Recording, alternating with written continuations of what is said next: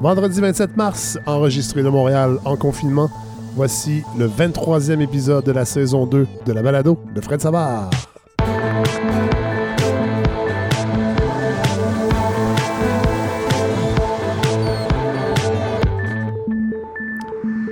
Et oui, donc 23e euh, épisode de la saison 2, mais deuxième épisode sous euh, confinement.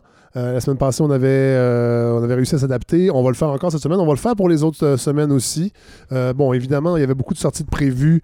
on va pas, on va, pas les faire. Donc, ça change un peu financièrement quand même le, portrait de la balado, mais grâce à, à peu près tous les collaborateurs et les collaboratrices de la balado, on va continuer de vous offrir de Montréal en s'adaptant à ce qui se passe dans l'actualité des épisodes chaque semaine. là, je, on est vendredi 27 mars. J'arrive d'écouter le point de presse de François Legault. Et je dois avouer que, ben, de François Legault et son équipe, Horacio Arruda et Daniel Mécan, et je dois, je dois avouer que ça devient de plus en plus euh, confusant, les informations euh, qu'on nous donne. cette semaine, l'idée était de ne pas transiter d'une région à l'autre. On avait dit aux Québécois de ne pas se promener, à moins que ce soit extrêmement essentiel. et là, aujourd'hui, ben, François Legault, en réponse à des journalistes, disait que oui, c'était correct finalement de quitter la ville pour aller dans un chalet. Si les gens de Montréal voulaient quitter pour aller dans un chalet, en autant qu'ils restent en isolement ou qui demandent à leurs voisins d'aller leur faire l'épicerie. Euh, on peut douter que plusieurs personnes ont loué des chalets sur Airbnb, donc arrivent dans des régions où ils ne connaissent pas du tout leurs voisins. Alors je vois mal comment on pourrait aller euh, cogner à la porte de ces voisins-là pour leur dire pourriez-vous faire mon épicerie? J'arrive de Montréal, qui est un des points chauds euh, de la propagation du virus, pour que vous puissiez aller faire mon épicerie à ma place. Donc je trouve que c'est ça aurait été peut-être plus simple de dire aux gens de rester donc chez vous idéalement. Et autre point confusant, c'est que euh, cette semaine, on nous disait que la prochaine menace ou dernière grande menace euh, par rapport à cette pandémie, c'était l'arrivée des centaines de milliers de snowbirds, euh, des gens installés en Floride pour l'hiver qui reviennent. le fédéral a annoncé que ces gens-là allaient être en quarantaine obligatoire. On avait l'impression que c'était un peu le même discours au niveau de François Legault et de son équipe aussi. Mais là, aujourd'hui, il disait, ben, si les snowbirds reviennent, oui, on leur suggère fortement de rester en isolation, mais ils peuvent prendre des marches en autant qu'ils soient encore plus. Euh, qu'ils suivent encore plus les règles de distanciation sociale. Alors, c'était quand même. Je trouvais que c'était un peu difficile. Ils étaient difficiles à suivre, en fait, d'une journée à l'autre. Et là, cette semaine, on lisait aussi par rapport aux gens en voyage que euh, ben, les compagnies comme Air Transat, entre autres, euh, n'informaient pas suffisamment les gens, ne prenaient aucune mesures pour distancier les gens. Euh, c'était vraiment business as usual. Et là, j'ai l'impression encore qu'on ben, qu'on repose toute la responsabilité de ça sur les épaules des individus et euh, ben, ces entreprises-là de transport, entre autres, ben, ne, ne, semblent pas euh, prendre la mesure de l'importance de cette crise. Alors, euh, c'est ce qu'on voyait dans les journaux cette semaine. Euh, bon, en point de presse aujourd'hui, évidemment, comme d'habitude, François Legault a remercié des gens à la fin, a remercié les camionneurs cette fois-ci, a remercié également les Québécois qui se sont lancés dans le bénévolat à, son appel hier parce qu'il disait que les organismes communautaires manquaient de bras. je trouve ça quand même ironique qu'en temps de crise, que ce soit ces gens-là qui deviennent les personnes les plus importantes. Ça fait tellement longtemps que euh, le réseau, en fait, des organismes communautaires est mis de côté par le gouvernement et sous-financé depuis longtemps, on le sait. Et là, pouf, euh, arrive une crise comme euh, le coronavirus et ce ne sont pas les François Lambert de ce monde, entrepreneurs assis sur leurs millions, qui sont les plus utiles à la société. Ce sont les gens qui travaillent dans les organismes communautaires. J'espère qu'on ne l'oubliera pas, ça, quand, la crise sera terminée. Euh, François Legault également a répété encore une fois. Puis ça, euh, là, je ne veux, euh, veux, pas être le pisse vinaigre, mais j'avoue que toute cette liesse typiquement québécoise envers euh, Horacio Arruda, François Legault et Daniel Mécan, mais surtout envers Horacio Arruda, qui est devenu une espèce de vedette des médias sociaux. Euh, évidemment, ils font un travail formidable, mais je pense qu'il faut rester critique malgré tout. Euh, et là, on est dans une époque particulière parce que ben, il n'y a pas de, il a pas de parti d'opposition, il n'y a pas de contrepoids habituel qu'on retrouve dans une démocratie en santé. On est un peu dans une situation très spéciale, oui, au niveau sanitaire, mais au niveau politique aussi. Euh, et euh, encore une fois, euh, ben, François Legault est allé de ce discours guerrier qui, moi, m'indispose un petit peu. Je vous laisse écouter cet extrait, puis j'en reparle après. On a actuellement une espèce d'armée de 8 millions et demi de personnes pour combattre le virus. Et ça risque d'être la plus grande bataille de notre vie. Puis on va en parler longtemps. Hein? Nos petits-enfants, euh, dans 20 ans, dans 50 ans, vont se rappeler comment le peuple québécois a réussi ensemble à gagner la bataille. Bon, euh, j'ai hâte de voir si ce sera notre plus grande bataille. Euh, je pense qu'elle est très importante, mais je ne sais pas si ce sera notre plus grande ou si c'est notre plus grande dans toute l'histoire euh, du Québec. Euh, sauf que ce discours guerrier-là, je le trouve un peu futile face à un virus aussi microscopique qu'est le coronavirus et tous les autres qui viendront parce que je pense qu'il va falloir s'habituer à ça.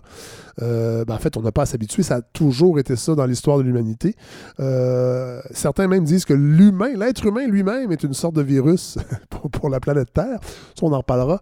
on réinvitera un membre de la, cette religion gaïenne qui était très à la mode dans les années 70-80, euh, où on disait que, dans le fond, la, planète Terre Gaïa était un organisme vivant et que nous étions des maladies, nous, les êtres humains. Euh, mais quand même, cette logique guerrière, ce discours guerrier qu'on entend beaucoup chez Emmanuel Macron, chez Donald Trump, me, je trouve un petit peu futile. Euh, et je vous parlais tantôt du contrepoids démocratique, ben, qui est quand même important en temps de crise. Et il y a Michel David du Devoir qui, cette semaine, a publié son, sa chronique La dictature amicale.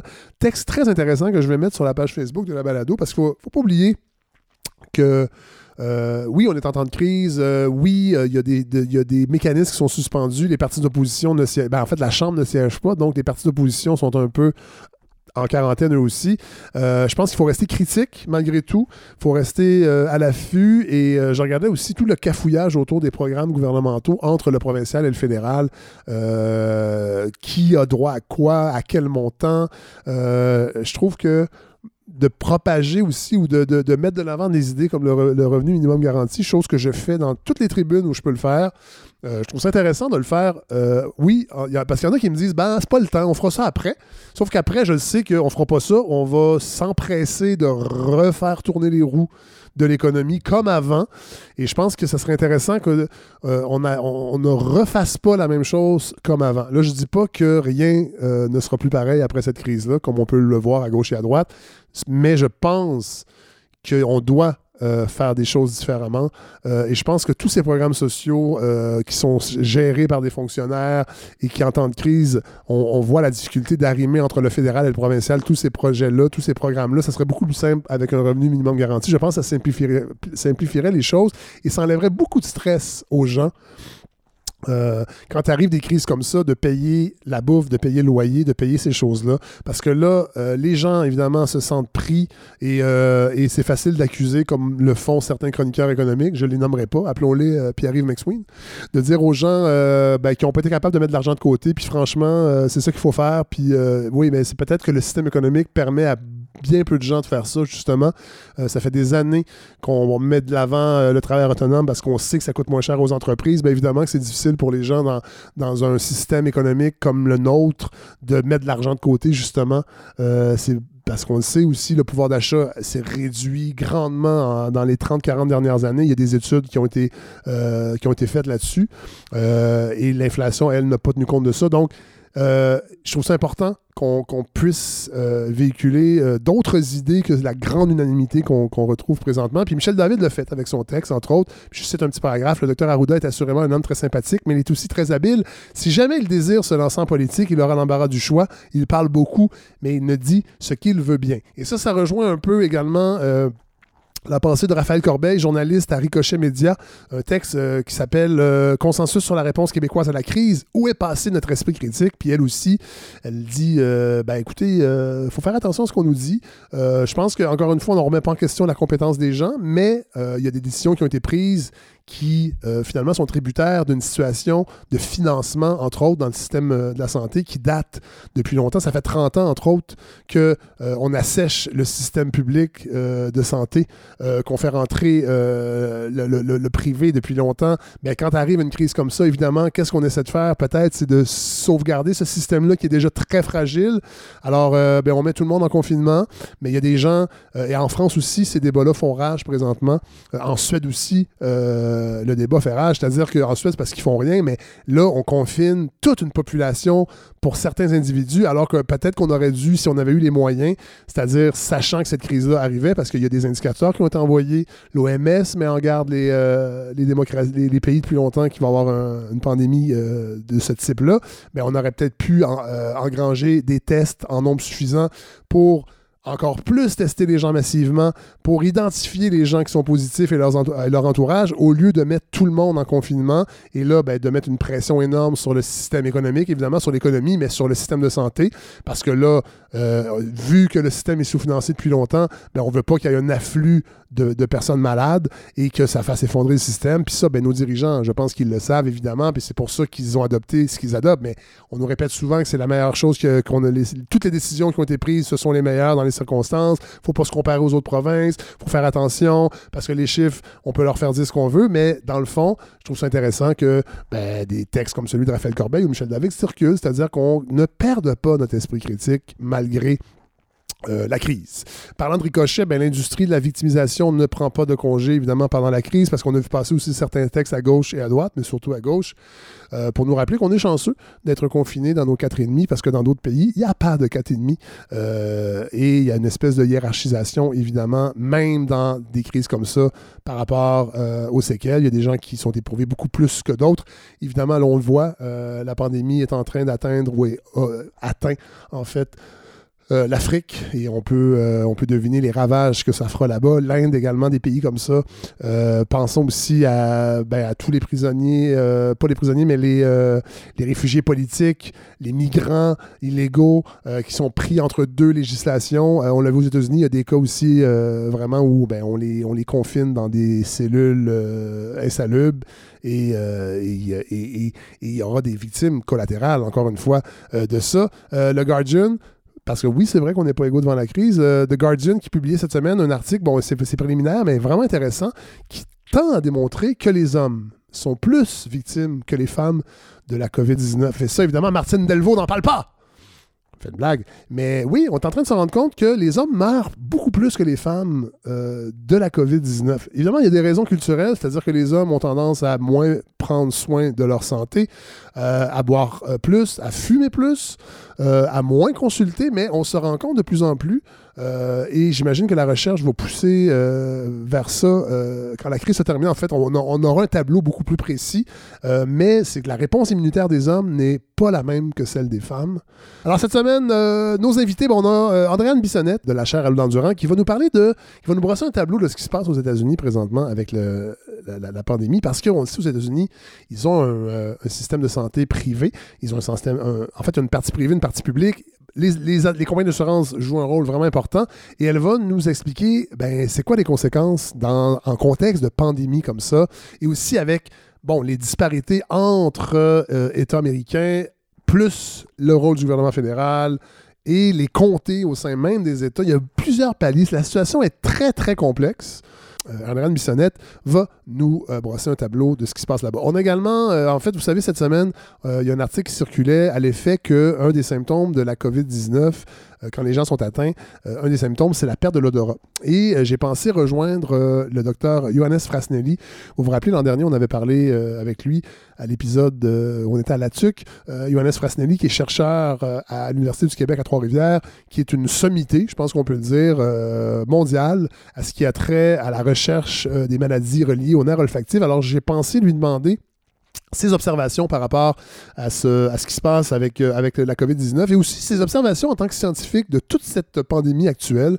Je trouve intéressant d'avoir euh, son éclairage. Mais d'abord, on va aller rejoindre le Godfrey Lorando qui nous offre, euh, comme toujours, et particulièrement depuis le début de cette crise, sa Lorandose. On entre dans une nouvelle étape. Le Québec va être sur pause pendant trois semaines. Corona 19. Bon, alors, euh, c'est le moment, euh, c'est la, la, la, Lorandose hebdomadaire. Euh, eh oui. Godefroy bonjour. On reprend ça. Bonjour, Fred. Ben Comment ça va? ça va? Ça va bien, quand même. Oui, toujours reclus? Oui, toujours reclus, mais... Est-ce que je vous ai déjà raconté, Fred, ma touchante anecdote du 11 septembre 2001? Non. Non, Jamais. J'étais aux îles de la Madeleine quand c'est arrivé. Ah. Et eh oui, et j'étais donc j'habitais dans la vanne et je faisais de la planche à voile. J'étais vachement serein. J'étais très très moment présent et j'écoutais Euh, je pense bien que c'était indicatif présent, justement. Donc, j'étais vraiment dans le moment présent. Et euh, c'était Bazo qui était là. Oui. Puis j'ai attrapé. je pense que la première tour venait d'être victime de, de, de, de, son avion. Et tu sentais, en l'écoutant, tu sentais que c'était grave. mais moi, je suis sorti, j'ai fait, j'ai fait d'autres choses. Je suis revenu, on était rendu au Pentagone. mais les gens autour de moi n'étaient pas là-dedans du tout, du tout. je suis allé dans un restaurant voir la télévision. Puis même en voyant les gens aux îles un, jour, deux jours, trois jours après, euh, les gens étaient tellement peu sur les médias déjà en 2001 comparé à aujourd'hui, mais euh, les nouvelles, les nouvelles en direct, ça existait déjà. Oui. C'est quand je suis revenu à Montréal que j'ai réalisé que les gens avaient changé de face depuis. Et c'est là que je me suis dit, OK, ça, c'est vraiment la boucle la boucle des médias qui te remet dans la face la même chose sans arrêt. Il y a vraiment il y a quelque chose qui se passe en ce moment. on ferme la télé, on fait une brassée de lavage et on se sent tout de suite mieux. Oui. Non, j'avoue. Puis la différence avec de, 2001, c'est que l'ennemi était identifiable. C'était un barbu brun. Alors que maintenant, oui. l'ennemi n'est pas oh. identifiable. On ne le voit pas. Non. Et qu'est-ce qu'on fait, Fred, quand on a trop peur? On fume de la marijuana. J'ai pas pensé à ça. J'ai déjà eu cette idée-là à l'époque. Moi, j'ai fait ma commande. J'ai fait ma commande au bon moment. Alors, euh, ah je suis capable de m'isoler plusieurs, euh, plusieurs semaines encore. Fred, quand on a peur, vous savez ce qu'on fait, c'est qu'on se met des gants. Ah, ah on se met des gants. Et euh, avant de vous donner votre Laurent là, de choses complexes, je voulais réagir à quelque chose que j'ai lu dans le Devoir, un peu comme la revue de presse qu'on faisait dans le temps ben oui, la ben Là. Ben Donc, j'ai un vrai journal en papier dans ah, mes mains. Et euh, oui, c'est un journal de jeudi. Et on lisait, euh, on, lisait des pauvres employés des services qui sont laissés à eux-mêmes. Et là, on, parle pas des services euh, comme, en fait, dans les hôpitaux, les, les, intervenants de première ligne. On parlait des caissiers, on parlait des gens qui travaillent au, sont indispensables. Et bien évidemment, ils ne travaillent pas dans des conditions toujours exceptionnelles. Et puis, ben, il donnait un exemple que j'ai trouvé boiteux. L'exemple du journaliste, je ne citerai pas le journaliste en question, parce que mon but, c'est pas de le ramasser, mais, il disait, euh, malgré le risque de transmission du virus par contact avec les mains, euh, on fournissait pas de gants à certains employés. Leurs employeurs disaient, ben, lavez-vous les mains à la place. Ben, en fait, ils disaient, si, vous portez des gants, vous n'allez pas faire attention, vous allez vous mettre les mains au visage et euh, vous allez transmettre. Exactement. Et c'est un peu ce qu'Horatio nous dit depuis le début. Et moi, Fred, pour travailler en CPA depuis 2000 ans, on le sait que mettre des gants, euh, c'est une fausse, ça donne une fausse impression de sécurité. Et là, j'ai parlé à tellement de gens qui n'ont pas encore compris ça et qui se mettent des gants en sortant de la maison. Ah oui? Et qui se promènent avec leurs gants, oui, et qui vont toucher à toutes sortes d'affaires et qui s'imaginent que parce qu'ils ont des gants, euh, ils sont protégés. Et donc, comme d'habitude, quand on a peur, les décisions sont pas tout à fait les bonnes. Et j'avais quelques questions euh, que les gens pourraient se poser au moment de mettre leur gants. Simplement pour voir est-ce qu'ils sont à côté de la traque ou est-ce que ça a du bon sens. Alors moi, j'ai une question pour vous, Fred. Avez-vous peur que le virus rentre par vos mains? Non. Eh bien, non, évidemment. Quand on met des gants, d'habitude, c'est pour protéger nos mains. Oui. Hein, quand on a froid, on met des mitaines. Et quand on ne veut pas avoir les mains gercées parce qu'on fait trop la vaisselle, eh bien, on met des gants. Tout à fait. Mais c'est pour, c'est pour protéger nos mains. Ah. Ensuite, première question. Avez-vous déjà vu quelqu'un, Fred, se laver les gants? Non! Et c'est ça le problème. C'est que les gens qui se mettent des gants, ben, ils peuvent pas se laver les gants. Ça n'a pas bon de bon point, Bon point. Et, donc, ils vont se promener dans les magasins en touchant à plein d'affaires avec leurs gants, qui sont comme leurs mains. Et il y a des bien bonnes chances qu'ils se promènent avec leurs gants et qu'ils touchent à plein d'autres affaires. Et si jamais il y a un petit pot de purelle quelque part, ben, ils l'utiliseront pas parce qu'ils ont des gants. Mais cela dit, cela dit, je dois avouer que avant, en fait, quand la crise a éclaté, j'étais certain, certain qu'il allait y avoir tellement plus de gens avec des masques et des mhm. gants. Évidemment, les masques sont introuvables. Il n'y en a pas tant que ça. Non, il n'y en a pas tant que ça. J'ai vu quelqu'un euh, dans une épicerie, une, femme euh, de mon âge, à peu près peut-être un peu plus jeune, euh, qui avait masque et gants. Je ne sais pas si elle était en isolation, ben, en fait, si elle était en quarantaine, elle n'avait pas d'affaire là, ou elle avait, elle avait très peur. Je, mais c'est dans, dans cette visite à l'épicerie-là, euh, c'est en fait j'ai vu un nom un gars aussi avec un, foulard. C'était même pas un masque un foulard et des gants de jardinage alors ah, ça c'est quand même original ouais ouais, ou quelqu'un qui avait ses, un ajustement de prescription peut-être à, aller chercher à la pharmacie. Mais euh, je pensais avoir beaucoup plus de gens avec des gants et des masques. Non, il n'y en a pas tant que ça. Mais moi, ce, qui, ce que, en fait, c'est vraiment les gens qui travaillent qui ont des gants la plupart du temps. Et euh, c'est ça, le problème, c'est que si tu travailles toujours avec la même paire de gants en t'imaginant que tu protèges quelque chose, mais c'est que tes gants deviennent sales à un moment donné, tout simplement. Et s'il y a un virus qui traîne, Puis d'ailleurs, il faut comprendre une chose, c'est que la charge virale dans l'univers en ce moment, là, c'est pas 60 000 virus au pouce carré partout. On n'est pas dans l'aile pulmonaire d'un hôpital en crise. Là, ce serait vraiment autre chose. C'est pour ça que les gens dans les hôpitaux emportent. Oui. Mais la grande question, c'est simplement si les gens peuvent simplement respirer un peu et se dire pourquoi je mets des gants? Mon père m'a raconté dans quelles conditions il met des gants à son bureau et vraiment ça n'avait pas de sens. Et il m'a rappelé cette semaine pour dire Hey Godefroy, j'ai une question pour toi. Si je suis dans telle situation, j'ai un café dans ma main, faut que je pousse une porte, je suis mieux de mettre des gants. Écoutez, si vous vous posez la question, on a déjà réglé le problème. Le problème, c'est que si vous mettez des gants et vous vous posez plus de questions. Et c'est en ce sens-là que porter des gants, puis encore pire, un masque, parce que le masque est près de la bouche, donc lui, il va devenir super contaminé rapidement. on s'imagine qu'on est propre, mais dans le fond, on touche le masque et on vient d'avoir une double dose de, ce qu'on ne veut pas avoir sur les doigts. Mais bref, euh, si vous mettez des gants, posez-vous la question, allez-vous les laver, ces gants-là? Si la réponse est non, euh, c'est possible que ce soit pas la meilleure solution. Mais, cela dit, si vous voulez laver, mais, mais, mais, si vous voulez laver les gants, c'est pas la meilleure. Pas, en tout cas, si, si, on se fie à notre docteur Arruda, euh, c'est quand même, il y a une manipulation particulière pour enlever des ben gants quand on travaille. Donc, il faut, faut pas en mettre, tout simplement. Ben il faut juste se laver et peut-être moins capoter un petit peu. Peut-être moins capoter, mais euh, je pense que vraiment, quand on parle. D'ailleurs, Fred, vous avez compris par où rentre ce fichu virus, il ne rentre pas par les mains. Il rentre par il peut rentrer par la bouche. Par les yeux. Voilà. moi, c'est ce Il peut rentrer par il peut rentrer par la face, tout simplement. Ah, les faufounes, non. C'est par, là qu'il rentre. Ben, ça, dépend des gens. Oui. Hein. Il y a des gens qui ont des faces de cul. C'est une autre affaire. On, dit... euh, On est bien loose aujourd'hui. Ben, vous avez commencé avec vos fesses, puis là, vous savez que je suis fébrile. Hein, oui, je sais, oui. Oui. Donc, en ces temps de confinement. Oui, comment que, votre semaine, là? C'était quoi votre semaine? Ben, ma, semaine. Ma semaine touche un peu à mon thème, Fred, c'est-à-dire l'inflammation. bon. OK. Alors là, là vous pensez peut-être croche déjà. Non, du tout, du tout, du tout. Euh, l'inflammation, l'inflammation de la peur, l'inflammation de l'inquiétude, l'inflammation de l'anxiété, mais l'inflammation des poumons aussi, Fred. c'est ben de ça que je voulais vous parler parce que vous savez qu'il y a des médicaments qui, commencent à se faire tester. Certains ont fait une entrée euh, dans les médias assez euh, rocambolesque avec Trump qui s'est imaginé que son, que la chloroquine était déjà approuvée dans la FDA. Oui, d'ailleurs, on va en parler, on va, euh, on va en parler tantôt avec Andréane Bissonnette. Ça vaut la peine. La peine. Oui, oui, oui, on, est loin d'Horatio avec sa, sa petite épinglette. Oui. mais donc, Fred, avant de parler de ces médicaments-là, je voulais vous parler d'un phénomène que j'ai remarqué assez tôt. J'en ai entendu parler très vite dans les médias alors que le virus faisait ses tout débuts en Chine, il était encore un petit virus là, un peu timide. Euh, pourquoi les enfants sont si peu atteints? Il y a très peu de cas lourds. Évidemment, il y a des exceptions. mais, de, façon générale, de façon générale, depuis le début, on dit aux enfants, euh, puis d'ailleurs, j'ai une anecdote d'un médecin italien qui est dans le jus, qui voit du monde mourir à tour de bras et qui a peur lui-même d'être infecté, qui rentre à la maison à chaque deux, quatre, cinq, six jours et voit, et voit ses jeunes enfants et a pris la décision de ne pas mettre de masque à la maison, sachant très bien que lui pourrait être contaminé. Et c'est quand on et c'est quand on est à risque qu'on porte un masque. C'est pas à l'envers. C'est quand toi tu peux être porteur que tu portes un masque. Oui, c'est ça. Et, la raison, c'est qu'il disait lui que le traumatisme que ses enfants pourraient vivre de le voir arriver de l'hôpital où ils savent que tout va mal avec un masque en plus, c'était finalement un plus grave problème que la chance que eux l'attrapent. Oui, surtout que, surtout, que le stress peut avoir un impact sur la réponse immunitaire aussi. Tout à fait. Ben Donc, euh, belle réponse, Fred. Réponse bien éclairée. Vous, vous ne devez pas mettre de gants dans les magasins? Non, je ne mets pas de gants, mais je ne vais pas J'essaie de pas aller dans les magasins, mais je dois y aller quand même. Mais non, mais moi, je mets pas de gants. Je me lave les mains. J'ai pas de purelle sur moi non plus.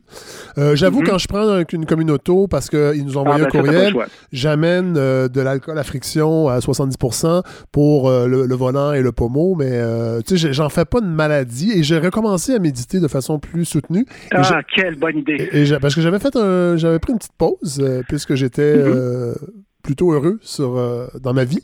Et c'est un piège, euh, le bonheur, parce que, ça, parce que ça, nous éloigne de la méditation. Mais euh, je, fais attention quand même et j'essaie de rester beaucoup, beaucoup dans le moment présent et de ne pas spinner sur ce qui pourrait arriver ou ce qui arrivera.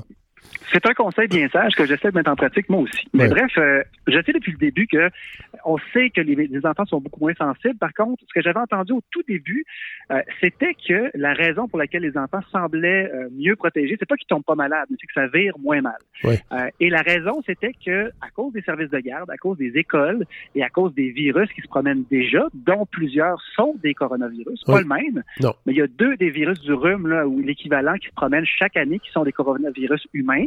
Et donc les enfants en garderie euh, le, personnel qui travaille en CPE ou dans les écoles, eux ont déjà rencontré des virus un peu voisins, un peu semblables. Et donc, oui, ils vont tomber malades, mais la réponse immunitaire a déjà un petit coup de pouce. Et ça, c'était la première théorie qui avait été émise. Euh, mais là, ce qui devient de plus en plus clair, c'est ça qui m'intéresse vraiment, c'est que la réaction, des la réaction immunitaire des enfants, leur réaction inflammatoire, pour être plus précis, est mieux gérée. Donc, les ah! enfants ont de la misère à se gérer quand ils font des crises, mais leur inflammation à ma grande surprise, est mieux géré. Ah! Et donc, laissez-moi vous compter ça, Fred. Parce que ah quand virus entre dans les voies respiratoires supérieures, donc le nez, euh, les yeux en font partie un peu parce qu'ils sont reliés au nez par des, muscles trous pour les. Euh, quand on pleure. Vous savez que quand on pleure à chaud de larmes, là, ça ben oui. souvent. Ben oui. Ben, on mord en même temps. Ben oui. Parce que les yeux sont, les yeux sont reliés au nez par des tout petits trous. Oui. Et donc, c'est par la face qu'on attrape le virus, on se fait tousser dans la face, ou on se met une main dans la face, un, gant sale dans la face. Oui. Mais assez rapidement, il s'installe dans la gorge et éventuellement dans l'arbre pulmonaire. C'est là le problème. C'est qu'une petite gorge un peu rouge, là, ou un petit mal de gorge, ça ça fait pas arrêter de respirer. Donc, c'est pas si mal. Euh, mais le corps est beaucoup plus fragile quand on s'en va au bout des poumons, c'est-à-dire dans les alvéoles, mhm. ces minuscules bulles dans laquelle les membranes sont tellement fines que les molécules d'oxygène et de dioxyde de carbone traversent la membrane. Ben, imaginez-vous comment c'est fin. Ben on n'est pas, on n'est pas comme la peau de la gorge. C'est vraiment beaucoup plus subtil. Et euh, ben, si l'infection s'installe là, ben, le corps doit absolument réagir rapidement. Et donc, que ce soit un virus, une bactérie ou un intrus, une pelle, peu importe ce qui rentre dans le corps, euh, il y, a des réactions immunitaires qui s'enclenchent tout de suite, indifféremment que ce soit une bactérie, un virus ou quoi que ce soit. C'est la. Je, ferai une petite analogie, Fred, comme j'en ai euh, le secret. Alors, imaginons un bar mal famé, rempli d'hommes pactés, peu satisfaits de leur vie. Donc, des gens qui méditent pas beaucoup. Oui. Et, euh, là, et, qui ne se sont pas choisis non plus. Et qui ne se sont pas choisis du tout. Et un de, un de vos copains se fait lancer un verre de bière dans la face. Oh. C'est souvent le cas dans ces endroits-là. Oui. Je ne sais pas, je suis jamais allé, j'en ai entendu parler. Ça, ce verre de bière-là serait un peu comme l'invasion par un virus. Et là, il y a toujours deux, trois gars autour qui vont se lever vraiment vite, qui vont dire Wow, wow, wow, wow! Qu'est-ce que c'est ça? Qu'est-ce qui se passe? Ils vont pas frapper tout de suite, mais la réaction est instinctive. Hein. Dans le système immunitaire, c'est la même chose. Il y a une réaction qui est non spécifique à la situation. Donc, que ce soit une grippe, un rhume ou peu importe quel virus, il y a des mécanismes qui partent tout de suite, qui sont instantanés, qui sont non différenciés, donc qui sont pas précis, mais qui vont quand même nous sauver la vie. Donc, on parle des macrophages, des globules blancs qui vont attaquer inefficacement, mais quand même, ils vont être sur place rapidement. Donc, quand le virus s'installe dans les poumons, c'est ça qui se passe. Alors, il y a des globules blancs qui arrivent pour essayer de manger ce qui traîne, mais eux ont une deuxième fonction, c'est qu'ils vont libérer une, protéine qui est la cytokine. Et elle, elle a une, tâche extrêmement importante, c'est qu'elle stimule l'inflammation. Donc, tout ça va donner un gros, un gros signal d'alarme dans les poumons pour dire, wow, il se passe quelque chose ici. Et là, le corps va envoyer tout ce qu'il peut envoyer dans ses pauvres poumons pour les faire réagir. Dans le bar, pour faire le parallèle, l'inflammation, ça, c'est les gars qui aiment ça se battre. Une fois qu'ils ont vu les trois premiers dire wow, wow, wow, eux autres, ils rentrent dans le tas. Donc, c'est pas subtil. Hein. L'inflammation, c'est pas subtil, ça sauve des vies, mais c'est pas subtil. Donc, c'est un peu l'équivalent du gars qui va se battre avec à peu près n'importe qui, y compris peut-être la police, si la police rentre dans le bar. Donc, c'est un peu la même chose qui va arriver dans le corps humain, c'est-à-dire que l'inflammation part à qui mieux mieux dans tous les sens. Et en parallèle à ça, il y a une deuxième réaction, c'est la réaction du corps qui est adaptative. C'est alors, c'est là qu'elle va reconnaître le virus si elle l'a déjà vu, produire des anticorps spécifiques ou, dans le cas du virus, du coronavirus euh, dont, on parle toujours, le, on le connaît pas celui-là. Donc le corps va devoir l'identifier, et produire son arsenal. Et ça, c'est un peu comme les gens dans le bar qui vont analyser la situation et qui vont se dire que c'est peut-être une bonne idée de quitter la place ou d'appeler la police, de calmer le jeu au lieu de se taper dessus. Et donc, le corps a cette réaction primaire-là, qui est l'inflammation, et tu as aussi la réaction secondaire. Le problème, c'est que, un peu comme nos gros épais qui vont aller bûcher dans tous les sens, il y a un moment où il faut se calmer les nerfs. Et dans le corps des adultes, l'inflammation ne se calme pas les nerfs, elle continue. Au même titre que nos gros épais se finissent par varger sur la police. Et donc, les poumons finissent par être tellement inflammés, tellement pleins de, cellules qui sont là pour aider, que nos petites alvéoles, Fred, où l'exchange d'air très fragile est censé se passer, euh, ben, ça devient complètement euh, obstrué. Et là, l'échange d'oxygène ne fonctionne plus. Puis là, il y a des signaux d'alarme qui s'en vont vers le cerveau. On se met à respirer beaucoup plus vite pour compenser. C'est le fameux souffle court qui est un des symptômes. Un des symptômes de, de ce virus-là. Et à un certain moment, euh, chez l'adulte, ben, cette réaction-là épuise les poumons et les gens tombent en détresse respiratoire. En premier, il faut les mettre sur un oxygène, un, air plus riche en oxygène et ultimement, on les met dans le coma et on les branche sur un respirateur parce qu'ils ne pourront pas combler à respirer aussi intensément que ça si longtemps. Et là, on espère que pendant ce temps-là, la réaction immunitaire adaptative va être capable de régler le problème. Mais on provoque le coma? On provoque le coma parce que se faire intuber, Fred, pendant 7, 8, 9, 10 jours, euh, c'est pas quelque chose de vous. Je suis pas sûr que la méditation serait suffisante pour passer à hein. travers sur le plan moral, d'autant plus que c'est douloureux. Et euh, non, les gens sont les gens sont sous cette sédation profonde et, euh, et d'ailleurs j'ai lu et j'ai lu que ça, ça, peut être un problème aussi, c'est-à-dire qu'on peut survivre à l'intubation, mais le choc du réveil si la personne euh, traîne euh, une santé extrêmement fragile, ben, ben, même pas extrêmement fragile, mais assez fragile, le, choc du réveil peut aussi euh, pas être possible, en fait. Et souvent, ben, on va pas traiter ces gens-là à cause de ça. C'est vrai, ben, euh, ça, va être des questions qu'on va se poser de plus en plus, à savoir qui est-ce qu'on intube et qui est-ce qu'on intube pas. Ben oui. euh, c'est des terribles questions. D'ailleurs, il y a des comités éthiques qui se penchent là-dessus pour que quand, les médecins vont avoir à prendre la terrible décision de qui est-ce qu'on intube parce qu'on n'a pas assez de respirateurs, euh, ce ne sont pas les médecins qui vont prendre la décision, si j'ai bien compris. On va se tourner vers ces comités-là et ça décharge un tout petit peu les médecins qui vont être extrêmement fatigués, ils vont prendre des, des décisions très, très rapides au quotidien. Alors... Et ils vont répartir une partie de la charge sur des gens qui vont être ailleurs et qui vont avoir des très, très précise pour dire, ben, on, donne toutes les chances à ce patient-là et pas à tel autre. Pour les gens qui euh, trouvent que les sciences humaines, ça sert à rien, euh, et la philosophie, entre autres, ben là, euh, vous voyez, les philosophes servent à quelque chose. Ils vont décider si vous allez vivre ou non. Oui, ce sera des philosophes, mais avec des tableaux très, très oui, assez pesants.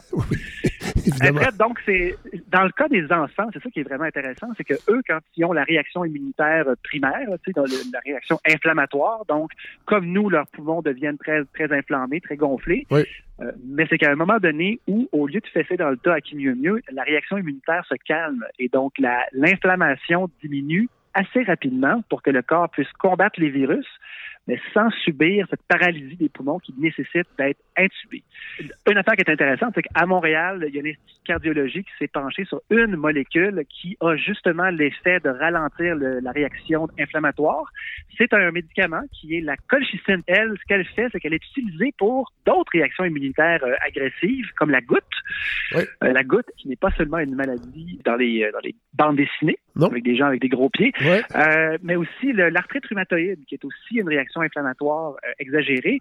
Et donc, cette, il y a un vrai protocole de recherche qui a été élaboré en un temps record. Et on cherche en ce moment 6000 malades atteints du coronavirus SRAS-CoV-2 pour tester ce médicament-là qui, justement, cherche à limiter la réaction inflammatoire et donc euh, vraiment intéressant. Et ça, ça serait une recherche, qui devrait pouvoir donner des résultats dès le mois d'avril. Et donc, dans cette, euh, c'est une molécule qui est vraiment pas dispendieuse, déjà testée depuis des années, facile à, ils ont été capables de faire 200 000 comprimés pour faire leur test, leur double, leur, double aveugle. Ça coûte rien aussi. Et en plus, la recherche a un nom très, très accrocheur. C'est la recherche Col Corona. Oui. Wow. Moi, ça, me semble, ça me semble prometteur. Je vois déjà les t-shirts. Donc, au moment, Oui, au moment où les gens paniquent et se mettent des gants, il y a aussi, euh, on peut regarder autre chose que les nouvelles, on peut s'informer et savoir qu'en même temps, tranquillement, un peu partout dans le monde, il y a des recherches qui se font. Il n'y aura pas de recette magique pour cette crise-là. J'en suis convaincu.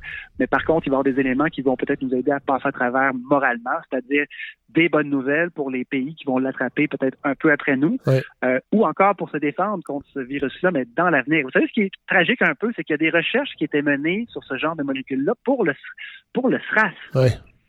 Mais aussitôt que le SRAS n'a plus été une menace et qu'il n'y avait plus de milliards à faire avec ça, les recherches, les financements sont tous tombés.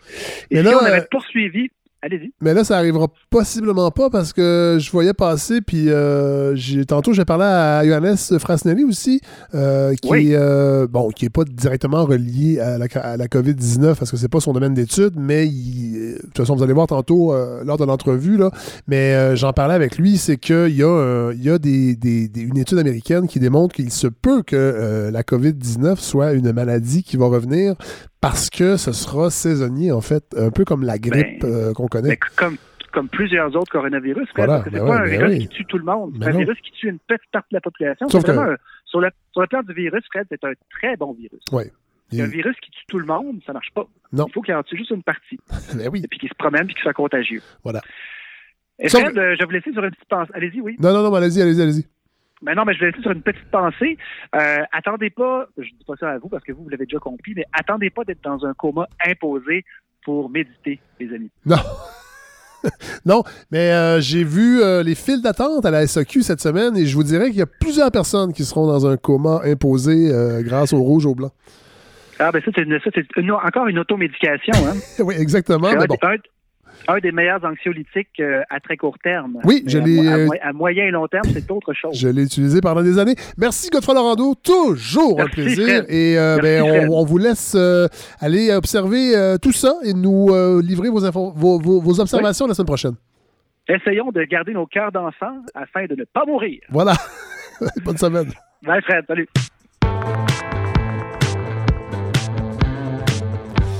Alors, euh, ben, on sait que ça brasse aux États-Unis et j'avais très hâte de vous parler, Andréane Bissonnette, chercheur à la chaire à Raoul d'Endurant, parce que là, je me suis dit, ça serait le fun d'avoir un résumé parce que, bon, on, on, il y a toutes sortes de nouvelles qui tombent euh, sur ce qui se passe aux États-Unis. On, comprend par contre que c'est le bordel. Et euh, je me disais, qui de mieux qu'Andréane pour nous, pour nous expliquer un peu ce qui se passe, surtout par rapport euh, je pense à l'accès aux soins de santé par, quand un virus comme ça s'abat sur une population. Alors, euh, il y a à peu près, est-ce qu'on peut identifier euh, quatre dynamiques, on peut-tu dire ça?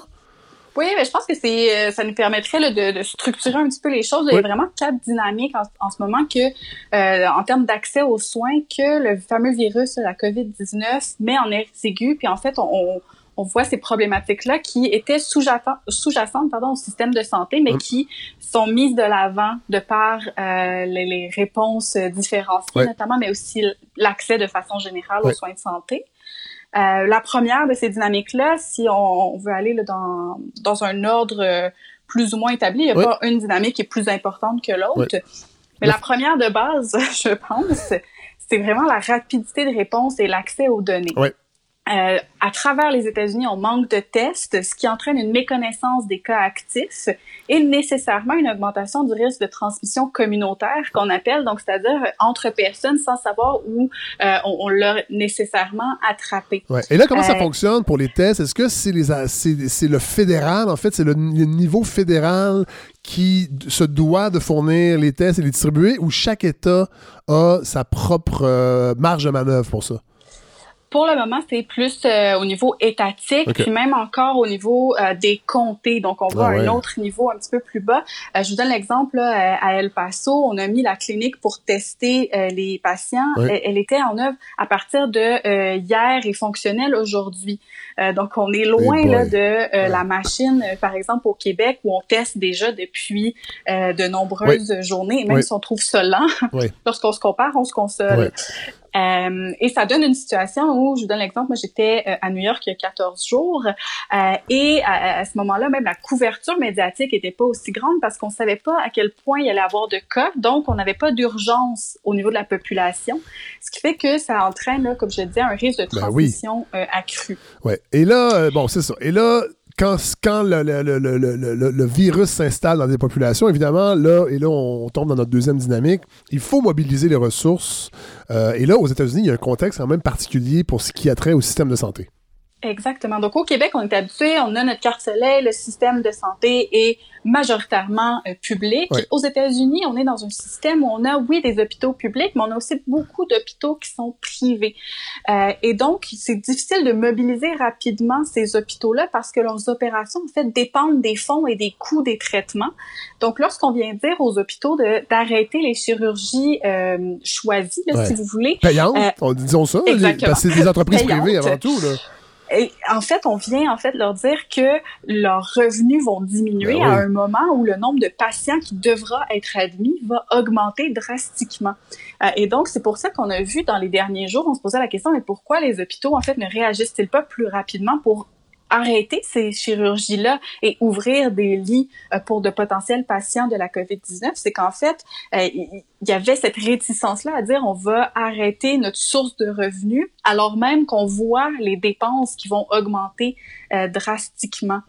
Et cette dynamique de privatisation-là aussi a un impact sur le nombre de lits qui est disponible de manière générale parce que dans les dernières années, le fait que ce soit un système privé, comme dans n'importe quelle autre structure privée, bon, vous avez euh, certaines entreprises qui euh, vont très bien et d'autres qui vont moins bien. Donc, on a eu des hôpitaux qui ont fermé parce qu'ils ont fait faillite. Ah, ouais. Ce qui fait qu'on a eu un déclin depuis 20 ans. Le nombre de lits disponibles dans les hôpitaux diminue aux États-Unis. Et là, et, là, et là, Andréane, euh, le gouvernement fédéral, ou en tout cas les États, laissent la, la main visible du marché euh, tu sais, quand des hôpitaux ferment, on attend que d'autres ouvrent. C'est quoi? C'est des.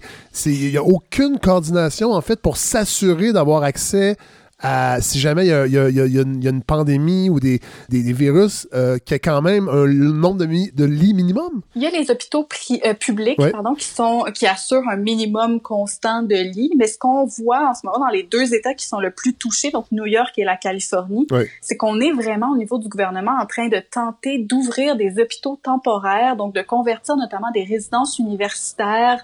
Euh, et en Californie, on a vu la ville de San Francisco qui a réouvert un hôpital qui avait récemment pour cause de faillite et on tente de réutiliser euh, les, ressources de ces euh, de ces lieux-là. Mais ce qui fait que pour vous donner une idée en termes de nombre de lits aux États-Unis, on a 2.8 lits par 1000 habitants. En comparaison en Corée du Sud, qui a quand même une réponse assez euh, efficace à la COVID-19, on était à 12,3 lits par 1000 habitants. Ah ouais. Quand même un gap incroyable, ben important. Ben oui. Puis au Canada?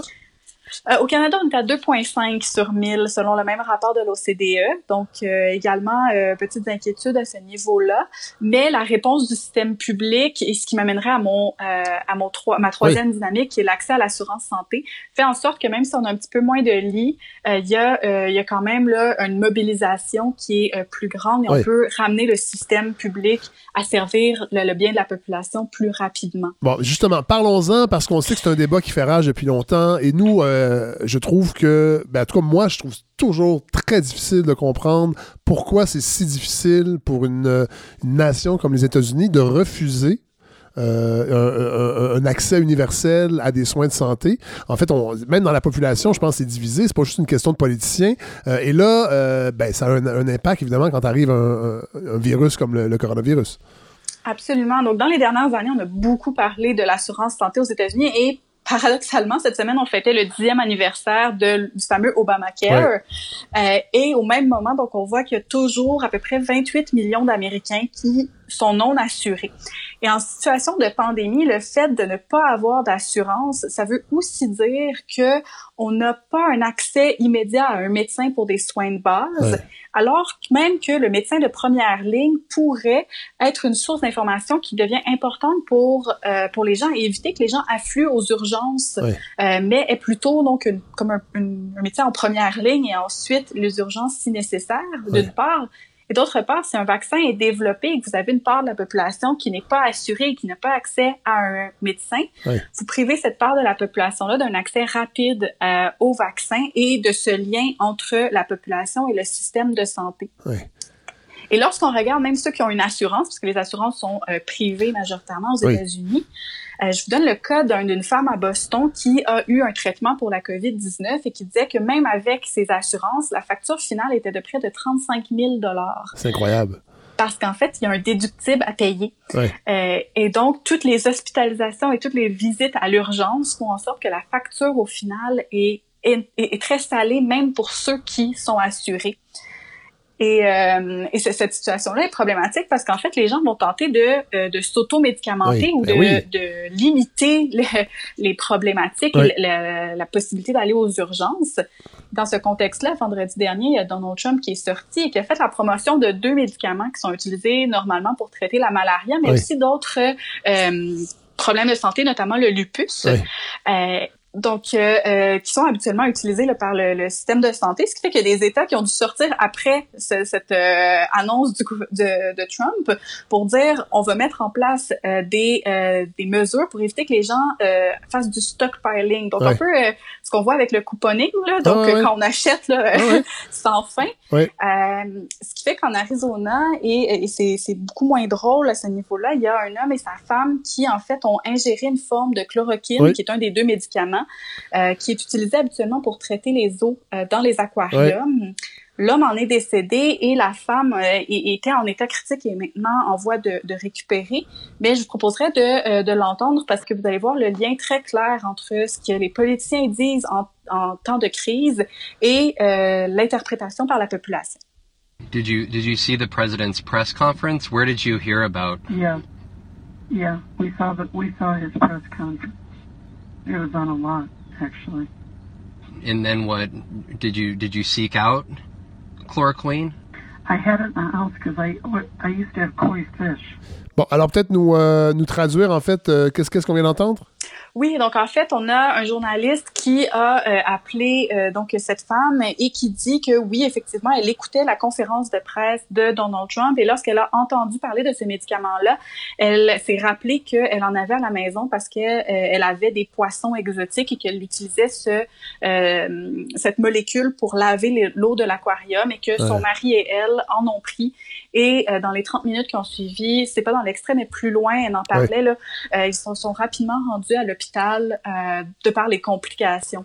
Donc, l'absence d'accès à un médecin de première ligne à des donc donc à une information de première ligne c'est ça l'affaire. Exactement. Ben et à une information de première ligne fait en sorte qu'on a des comportements qui sont dangereux euh, de par la peur et c'est compréhensible lorsqu'on nous dit il y a potentiellement un traitement quelque chose qui nous fait peur depuis deux semaines et plus euh, il y, a ces comportements-là qui sont euh, qui sont problématiques. Puis on voit la limite aussi d'un système comme ça privatisé euh, où, euh, au même titre que les assurances habitation, les assurances dommages, quand il arrive quelque chose en voiture, combien de fois c'est arrivé un petit accrochage et là les deux personnes sortent et là on se dit hey, on va s'arranger à l'amiable, on dira pas ça à nos assurances parce que ça va faire augmenter la prime. Mais dans un cas de, de santé, c'est sûr qu'il y a bien des gens, j'imagine, qui se écoutent Fox News, entre autres, et se disent oui, non, c'est juste un rhume. C'est pas vrai que je vais aller euh, à l'hôpital, euh, je vais avoir un déductible à payer peut-être. Fait que dans le fond, ces gens-là peut-être portent le virus, vont le transmettre à d'autres, et c'est 28 millions de personnes comme ça qui risquent de ne pas vouloir,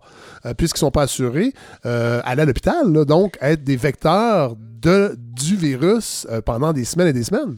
Absolument. Et parallèlement à ça, même pour ceux qui sont assurés, il y a un rapport de Covered California qui est sorti et qui a dit en fait c'est assuré que les primes pour la majorité des Américains vont augmenter d'une augmentation allant de entre 4 et 41 pour l'année 2021. Donc, même ceux qui sont assurés, on a donc ce, type de rapport-là qui sortent à un moment où on ne devrait même pas se poser la question de ben si on va à l'hôpital ou pas, euh, et qui, en fait, viennent euh, être une, une, barrière supplémentaire à l'accès aux soins. Donc, tout cet aspect de privatisation-là aussi a des impacts concrets sur la gestion de la crise. Mais là, avez-vous l'impression que euh, une crise comme celle-là, parce qu'on voit que c'est vraiment le bordel aux États-Unis, est-ce que ça peut euh, faire bouger les fondations de cette idée-là de libre marché, même en santé, puis amener euh, une discussion collective pour un régime universel, à votre avis? Pour le moment, c'est pas quelque chose qu'on voit. Et même jusqu'à maintenant dans les débats démocrates, on voyait que même au sein des démocrates qui sont la frange la plus progressive sur ces enjeux-là, on n'avait pas euh, vraiment là une euh, voix euh, commune pour tous les démocrates. On avait des positions telles celles de Bernie Sanders qui était pour une assurance médicale pour tous et toutes universelle et des positions comme Joe Biden et comme Pete Buttigieg qui étaient plutôt de garder, d'améliorer l'Obamacare. Donc, ce sera à voir dans les prochains mois de quelle façon, en fait, cette crise-là va avoir un impact sur le discours politique. Mais je pense qu'en ce moment, on est plus à la gestion de la crise. Évidemment, évidemment. Et ce euh, qui m'amènerait à la dynamique 4. Oui, voilà. La disponibilité des ressources. Exactement, parce que, bon, on se, on se pose la question tous les jours au Québec, c'est quelque chose qu'on se pose aussi aux États-Unis. Et euh, actuellement, en fait, on a vraiment un problème de ressources suffisantes aux quatre coins des États-Unis pour faire face à la crise, parce qu'on a des foyers actuellement de cas et donc on a des disponibilités de certains produits par exemple au Dakota mais qui seraient utiles à New York mais qu'il n'y a, pas de, euh, de transfert parce que c'est pas un système euh, centralisé. De, euh, centralisé exactement. Et juste en Californie, le gouverneur a annoncé cette semaine qu'il y avait un manque à gagner de près de 1 milliard de gants et plusieurs centaines de millions de masques. Euh, donc, ce, ce sont des, des, anxiétés, en fait, pour les euh, travailleurs de la santé qui euh, supplient le gouvernement à la fois au niveau des États et le gouvernement fédéral de s'assurer de, ces, de la disponibilité des équipements de base pour toutes et tous. Et j'imagine aussi, et corrigez-moi si je me trompe, mais il y a le fait que le système est privatisé il doit y avoir une pression aussi des compagnies d'assurance sur les employés. Moi, je me rappelle de faire du, euh, à une autre époque, de faire du télémarketing à l'Université de Montréal pour les facultés de, les différentes facultés pour le fonds de développement. Et je me rappelle d'avoir parlé à des, médecins qui s'étaient exilés aux États-Unis et qui voulaient revenir parce qu'ils n'en pouvaient plus de recevoir des pressions des compagnies d'assurance pour euh, diriger en fait leur pratique. Alors, j'imagine que dans un cas comme ça de, pandémie, euh, je ne sais pas jusqu'à quel point euh, la pression vient des assureurs aussi pour euh, dire aux employés de quoi faire ou de ne pas traiter ou traiter. C'est difficile à dire en ce moment euh, par rapport à, aux assureurs, mais on voit que le système privé et les médecins, il y a une pression en fait qui se crée à ce niveau-là. Euh, Et je trouve qu'il y a un des exemples de ça qui est vraiment très intéressant à citer, c'est Chris Kipple, qui est le CEO de la compagnie Ventec, qui fait des ventilateurs, qui est un autre des éléments euh, très en demande actuellement à travers le monde. Il a été cité dans le New York Times, notamment pour dire à quel point il recevait des appels de la part de gouverneurs, de la part d'élus locaux, de la part de médecins, de la part de dirigeants d'hôpitaux, euh, pour faire pression, pour essayer d'avoir des ventilateurs qui soient livrés sans passer par la voie normale des, euh, des commandes. Euh, et à ce niveau-là, je pense que ça, ça met aussi en évidence une autre problématique aux États-Unis qui est si vous avez de l'argent, vous avez accès aux ressources. Parce que ce qu'il disait également, c'est qu'il y a même des personnes bien nanties qui l'appellent directement, directement, pour lui demander d'avoir un ventilateur parce que ces personnes-là craignent que si elles se trouvent à l'hôpital, l'hôpital n'aura pas assez de ventilateurs. Ah, et donc, ils veulent en avoir un euh, pour eux à la maison. Fait que c'est la méritocratie euh, érigée, euh, même en, dans, un cas de pandémie, c'est-à-dire que les plus riches vont se faire soigner en premier et euh, ce qui reste pour les autres, ben, ça va aller à la voie comme je te pousse. Et c'est là où on voit aussi cette, cette différenciation avec le Québec entre euh, une, idée de communautaire versus une, idée de individuelle et que ça met de l'avant le fait que depuis des années, on évolue dans un système de santé où on, on pense l'argent peut vous acheter la santé. Et en cas de pandémie, cette idée-là demeure euh, et est véhiculée aussi par les comportements qu'on voit actuellement aux États-Unis. Bon, là, évidemment, euh, il y a 50, 50 États aux États-Unis, donc évidemment, les réponses sont différentes euh, d'une région à l'autre. Euh, qu'est-ce que vous avez observé à ce niveau-là? Donc, ce qu'on voit, c'est qu'il y a plusieurs États qui ont fait la même chose que le Québec euh, et le Canada de façon plus générale et qui ont en fait ordonné à la population de rester à la maison pour une période de 14 jours. C'est mhm. le cas notamment sur les deux côtes euh, et également autour des Grands Lacs, donc le Wisconsin, l'Illinois, le Michigan et l'Indiana. Euh, mais dans d'autres États, on voit que c'est des villes qui ont décidé Excusez-moi, mais ça, implique, ça, ça inclut aussi la Californie et New York. Exactement. Oui. Donc, hein? les, les, deux côtes, euh, la côte ouest et la côte est, voilà. euh, et également autour des Grands Lacs, mais le centre euh, des États-Unis a été un petit peu plus euh, lent à, à réagir, voire pas de euh, d'ordre de rester à la maison. Ce qui fait qu'on a à peu près 163 millions d'Américains séparés dans 17 États, 14 comtés et 8 villes oui. qui sont actuellement dans sous un ordre de rester à la maison pour 14 Ils sont jours. confinés, oui. Exactement. Et euh, c'est sûr que ça a un impact sur la vitesse de l'économie aux États-Unis. Ce qui fait que, en fait, on voit que euh, la, la, pandémie de la COVID-19 va illustrer comment le positionnement sur le territoire aux États-Unis va affecter le niveau d'accès d'une part, mais aussi la, la, réponse du gouvernement local. Ouais. Euh, et à ce niveau-là, je pense que c'est vraiment très intéressant d'écouter deux extraits, euh, un à la suite de l'autre. Oui. Le premier qu'on va entendre, c'est Dan Patrick, qui est le lieutenant-gouverneur du Texas, oui. et le second, c'est Andrew Cuomo, qui est gouverneur de l'État de New York, et qui dénote vraiment de cette tension-là entre économie et santé dans un contexte euh, des États-Unis. My message is that um, uh, let's get back to work. Let's get back to living. Let's be smart about it. Uh, and those of us who are 70 plus, we'll, we'll take care of ourselves, but don't sacrifice the country. Don't do that. And we're not going to accept a premise that human life is disposable. And we're not going to put a dollar figure on human life. Uh, the first order of business is save lives, period, whatever it costs. C'est incroyable. La, la Dan Patrick, le premier, c'est quand même incroyable. Dans- Oui. En fait, de le penser, ça va, mais de l'exprimer comme ça, moi, je, je suis désolé, j'ai beaucoup, beaucoup de difficultés à, à entendre un truc comme ça. Et il l'a exprimé à plus d'une reprise. Il a en fait écrit une lettre à Fox News, suite à quoi il a été invité à une émission de Fox News et l'extrait qu'on a entendu vient de cette émission-là. Mais il avait préalablement écrit une lettre pour communiquer ces mêmes, euh, ce ce même point de vue euh, aux médias conservateurs. Et en fait, ça vous démontre de ces, euh, lorsque je pensais, je parlais tout à l'heure de la tension entre euh, la communauté versus l'individuel, l'économie versus la santé. Ouais. Et ces deux gouverneurs-là sont en fait diamétralement opposés sur euh, sur le niveau de réponse qu'on doit euh, mettre de l'avant. Euh, et ça a un impact réel parce que si vous êtes une personne qui habite au Texas et que votre État décide que, bon, après euh, les deux euh, semaines euh, suggérées par le gouvernement fédéral, on reprend euh, la vie euh, comme elle était, Ouais, ouais. et ou que vous habitez à New York, pour le- la disponibilité des ressources, la, la volonté de l'État de vraiment travailler à ce qu'il y ait un système euh, en place et des Ouais. tests disponibles va varier. Euh, donc, euh, c'est quelque chose qui, lors- lorsque je parle, euh, bon, euh, comme je l'avais mentionné dans d'autres, euh, dans des épisodes précédents, j'ai habité quatre mois au Texas. Oui. Et lorsque je parle à des amis, dont notamment euh, certains qui travaillent dans le milieu de santé, euh, c'est quelque chose qui est particulièrement inquiétant aujourd'hui quant à la structure du système, la définition du bien collectif, puis à quel point ça a un impact sur la réponse à la crise.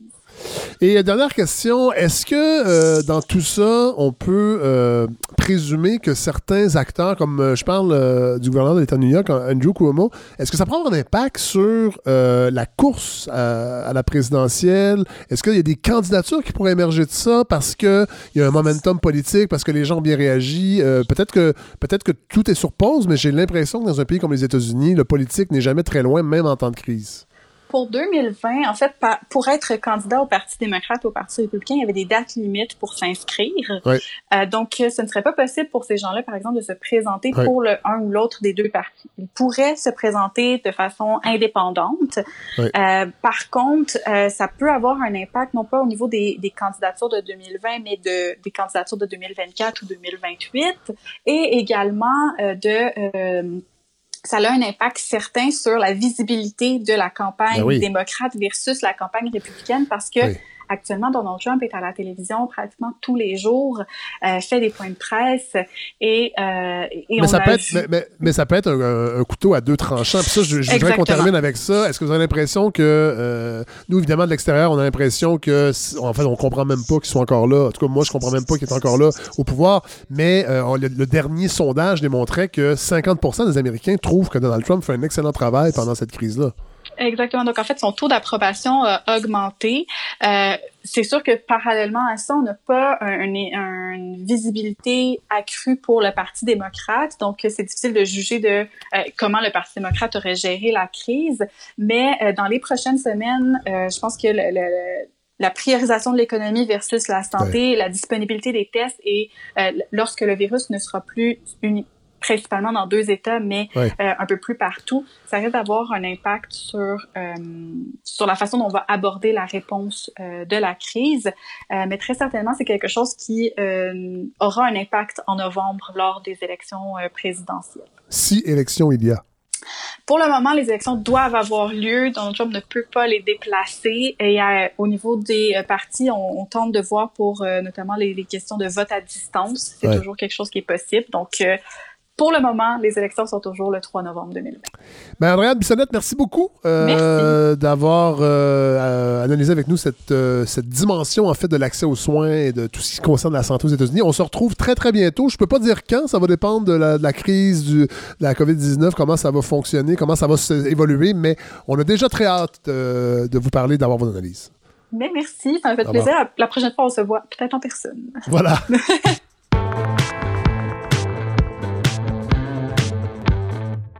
Bon, alors, euh, pour les auditeurs et les auditrices de la balado qui nous écoutiez l'an dernier, vous allez reconnaître cette voix. Docteur Johannes Frasnelli, bonjour. Bonjour. Alors, en fait, c'était à la TUC euh, pour. Là, on va se tutoyer, tutoyer, ça fait 12 ans qu'on se connaît. Tu es le le, le, le, le beau-père de Ludovic, mon fils, en fait, euh, voilà. Et euh, ça fait 12 ans qu'on se connaît. Et là, ben, je me disais, Colin, faut parler à Johannes pour, euh, pour deux raisons principales. La première, c'est que tu... Est-ce que tu, tu, es en isolement présentement pour un voyage effectué en Europe? Euh, oui, en fait, aujourd'hui, c'est ma première journée que je pouvais sortir de chez nous. Ah. Et, euh, je, je, suis à, à, je suis allé à la pharmacie pour m'acheter euh, du papier toilette ah, parce oui. que je me suis dit que c'est apparemment la chose à faire maintenant et j'avais pas de problème à, à en acheter. Bon, ah, bon, il y en avait donc. Oui, oui, il y en avait plein. Ah, ça, c'est une bonne nouvelle. Mais euh, on se parle parce que tu étais en tournée, parce que tu as écrit un livre. Euh, peut-être nous en parler parce que le livre n'est pas encore traduit en français. Idéalement, si tu revenais à la balado, c'était pour parler de ce livre-là. Mais euh, là, c'est pas le cas parce qu'il y a, d'autres choses qui se passent. Évidemment, il y a cette, cette crise sanitaire de la COVID-19. Mais tu as écrit un livre qui a été primé euh, dans le monde germanophobe. Oui, exactement. Donc, j'ai écrit un livre sur, euh, sur l'odorat. C'est un, un, livre euh, grand public qu'on est en train de, de, de traduire, ou j'espère que, que, je, que l'éditeur veut les traduire. Et euh, ce livre parle de l'odorat en général.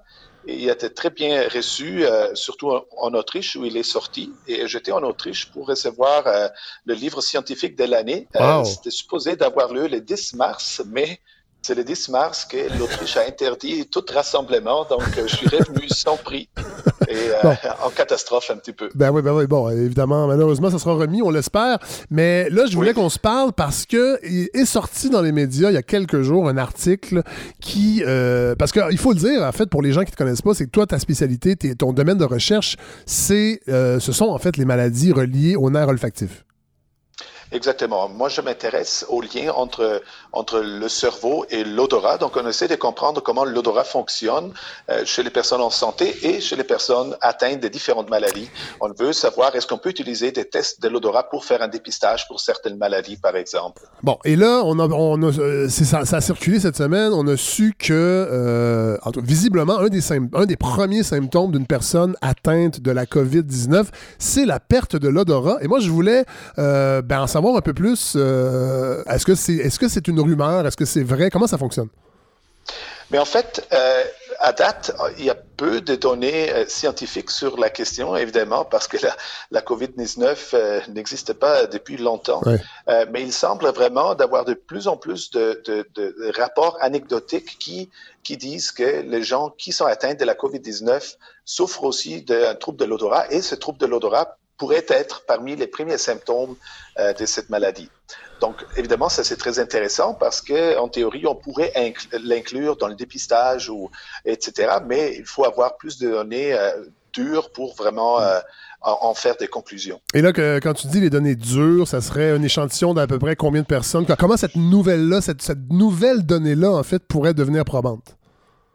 Mais en fait, il y, a, différentes façons. Je sais que pour l'instant, il y en a plusieurs équipes euh, partout dans le monde, donc j'en fais aussi partie, qui essayent de, s'attaquer euh, au, au, problème pour mieux comprendre un petit peu le lien. C'est clair aussi que dans les, circonstances, euh, c'est pas nécessairement la, chose la plus facile de faire un test de l'odorat chez les personnes atteintes, à parce qu'ils sont en quarantaine, ou même on peut s'imaginer dans des cliniques de dépistage c'est assez difficile de, de, de, faire sentir des odeurs aux, aux personnes atteintes parce qu'on devrait se les tenir loin. Oui. Donc, c'est pas tout à fait clair encore comment on peut le faire. Il y a différentes façons dans lesquelles on peut, on peut euh, euh, renforcer un petit peu le lien qu'on qu connaît euh, ou qu'on pense de connaître entre, entre la COVID et le trouble de l'odorat. Par exemple, moi, j'ai fait euh, une, une, petite recherche chez nous parce que comme je dis, je suis en quarantaine. Oui. Et euh, on a fait une petite euh, recherche avec, avec un, un, collègue chercheur en Suisse. On est allé voir avec euh, un, un outil qui nous permet de voir les, les mots-clés des recherches qui ont été utilisés dans, dans Google, dans les différents pays du monde, dans, dans les langues de, de, du pays. Oui. Et on a vu que la recherche pour le mot-clé perte de l'odorat donc en italien évidemment c'est perdita olfatto, etc.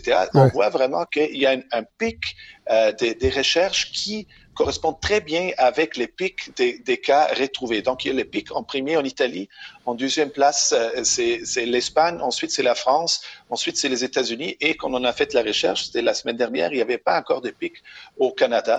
Donc on peut s'imaginer qu'il y a un lien. Évidemment, c'est c'est pas une, une, une, preuve dure parce que évidemment, si les si les si, si les médias en en parlent, euh, les gens vont faire plus de recherches de Google. Mais ça c'était un des premiers indices qu'il y aurait peut-être un lien entre les deux.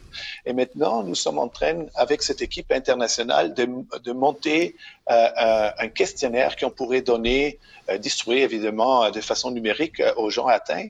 Et on, on réfléchit aussi à faire des tests maison où les gens pourraient s'auto-tester un petit peu.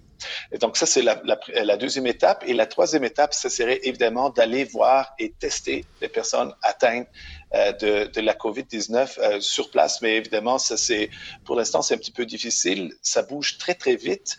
Et euh, notre, notre système des recherches n'est pas faite pour bouger vite, donc ça va beaucoup plus vite maintenant, mais quand même, il faut avoir euh, la, la, une comité d'éthique qui dit oui, etc. Donc ça prend toujours quelques, quelques normalement ça prend quelques semaines, maintenant ouais. ça prend quelques jours, mais ça bouge vraiment vite, donc euh, il faut réagir vite aussi.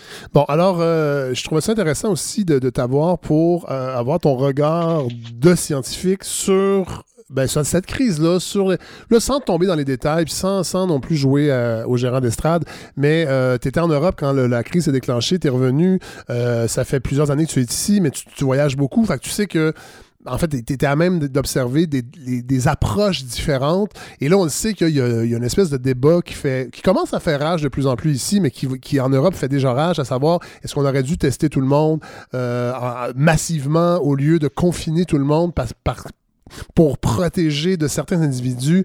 Il euh, y en a qui disent que quand euh, la, première vague va être terminée, qu'on va ressortir de notre isolement, ben, on ne sera pas immunisé. Il n'y aura pas l'effet d'immunité de groupe. J'aimerais ça avoir tes grandes euh, observations là-dessus. Mais la, la, la, première observation, bien sûr, c'est encore de, de, façon personnelle. J'ai vu, parce que j'ai mes parents qui sont au nord de l'Italie, donc je, je, je, suivis les nouvelles avec beaucoup plus d'attention que le Québécois moyen, ouais. je dirais, et j'ai vu comment ça s'est passé, et j'ai vu que soudainement des mesures qu'on que ne pouvait pas penser avant, une semaine avant même, sont devenues réalité, et j'ai vu comment cette, cette vague s'est propagée au début en, en, en Italie, ensuite en Autriche où j'étais et ensuite c'est arrivé aussi euh, au Québec, au ouais. Canada. Donc, donc les vagues ou les, les, les, les rapports se ressemblent beaucoup dans les différents pays. Au début, on pense, mais c'est bien trop, euh, les mesures sont trop sévères, ouais. mais finalement, on remarque que c'est, ce sont des choses qu'il qu faut quand même faire. Ouais. Donc, je pense, je pense que, euh, encore, moi, je suis pas un épidémiologiste, je suis pas, ouais. pas des connaissances en, en virologie, etc., mais je, je vois vraiment comment euh, ces mesures, comment il faut les mettre en place, la nécessité, je, je, je la comprends. C'est aussi clair que euh, il y avait des, il y a des pays encore aujourd'hui, il y a des pays qui ont des, des, des approches différentes, euh, comme par exemple la Suède, où encore aujourd'hui tout est permis, oui. euh, et, et les enfants vont toujours à l'école, et les gens vont toujours dans les centres de ski pour pour pour profiter. Euh, et c'est euh, évidemment tout très très controversé euh, en, en, Suède parce que euh, il y a des chercheurs qui s'attendent, même des chercheurs, des scientifiques qui s'attendent d'avoir une explosion des cas aussi en Suède ouais. qui arriverait. Donc ça, Sauf on, que on eux va font, malheureusement. Mais eux font oui. le pari que oui, il y a des gens qui vont tomber malades, mais il y aura l'effet d'immunité de groupe et ça va nous prémunir de d'éclosions qui vont venir plus tard. Oui, euh, ils font ça, mais c'est aussi, il y a quand même une, une particularité avec les Suédois. J'ai parlé à un ami suédois oui. euh, qui m'a expliqué, en Suède, il y a beaucoup, euh, les, les, gens sont très disciplinés parce que dans, dans, dans, les mesures suédoises, euh, il y a aussi la règle lorsque une personne ressent le moindre des symptômes d'un de, de, de, rhume, d'un toux, ouais. etc., il faut qu'il reste à la maison. Ouais. Et ça, ça fonctionne dans, peut-être ça fonctionne, c'est un pari, mais on verra, mais ça fonctionnerait peut-être dans un pays comme la Suède ouais, où les gens sont très, très disciplinés. Ça fonctionnerait pas dans d'autres pays, pays euh, comme ici, par exemple.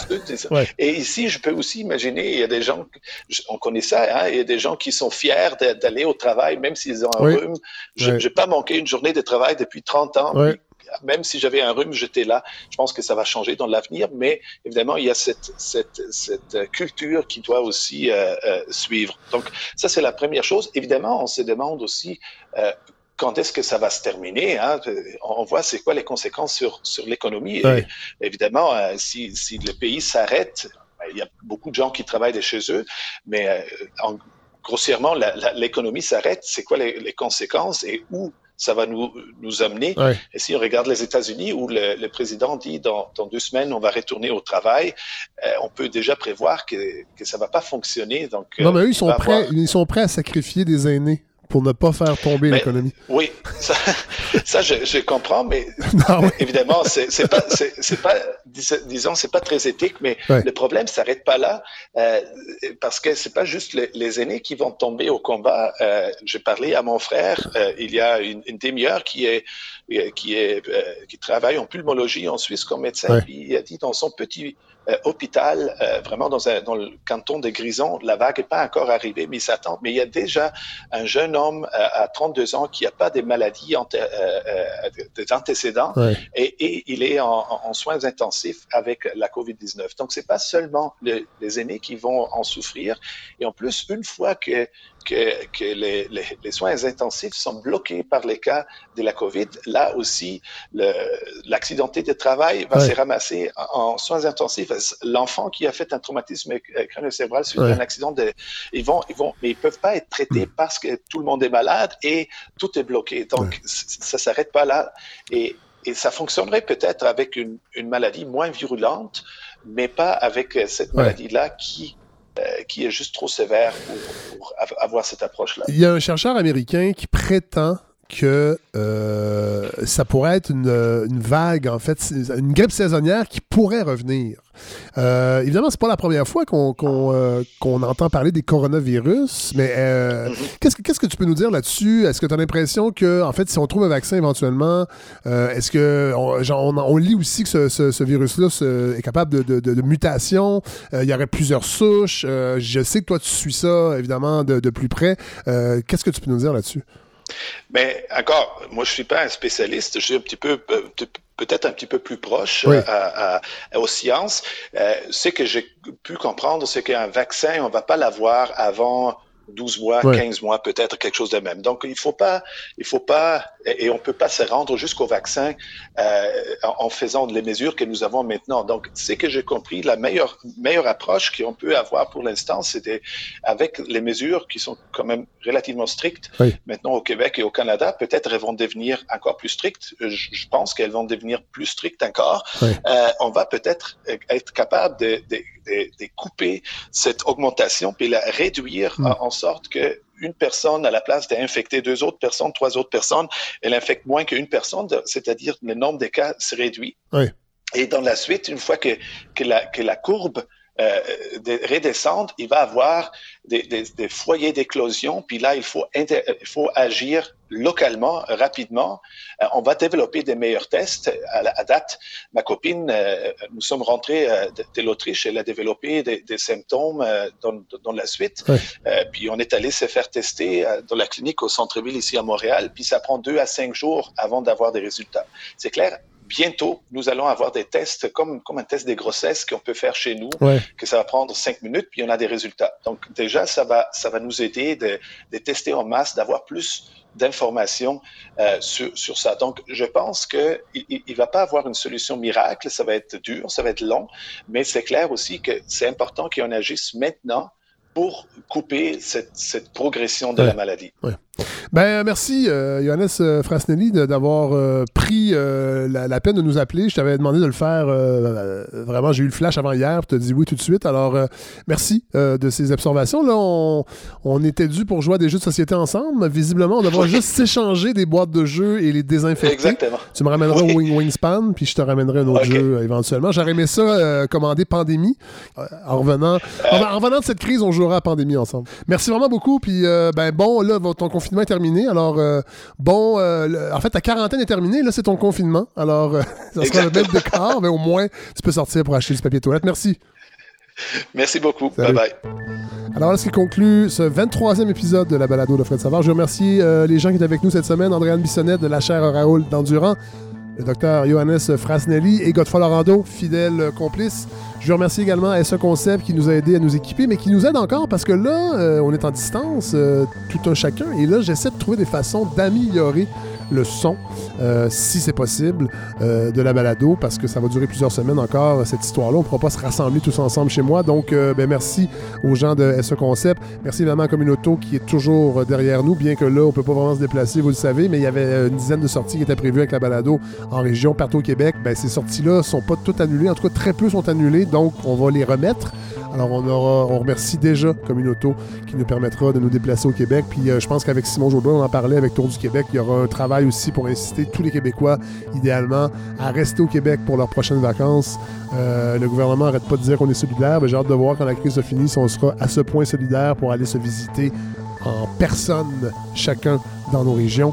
Alors euh, voilà, merci Communauto. La semaine prochaine, on aura Mathieu Bellil, notre euh, chroniqueur, qui va venir réfléchir à, notre, à ce nous Qu'en est-il de nous en temps de pandémie?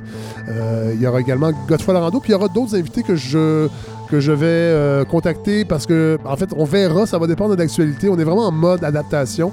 Euh, donc euh, voilà, on, on vous prépare de toute façon, vous le savez, un autre épisode qui j'espère vous intéressera. Puis je vous remercie d'être en grand nombre à, m'écrire, entre autres, pour me suggérer des sujets, pour réagir sur la page Facebook de la balado. Si vous voulez participer financièrement, euh, ceux qui sont capables, ceux qui ont envie de le faire, sur le fredsavard.com, il, il y a un petit bouton pour euh, donner, euh, pour que ce soit un don unique ou un don récurrent à chaque mois d'un 5 euh, euh, d'un 10 comme vous voulez. Mais parce qu'il y a encore des gens qui m'écrivent pour me dire qu'ils n'ont pas pu participer à la campagne euh, de la ruche euh, avant Noël, ben, c'est possible en tout temps. Euh, voilà. Donc, ben, merci de votre support, merci de votre écoute et on se retrouve la semaine prochaine.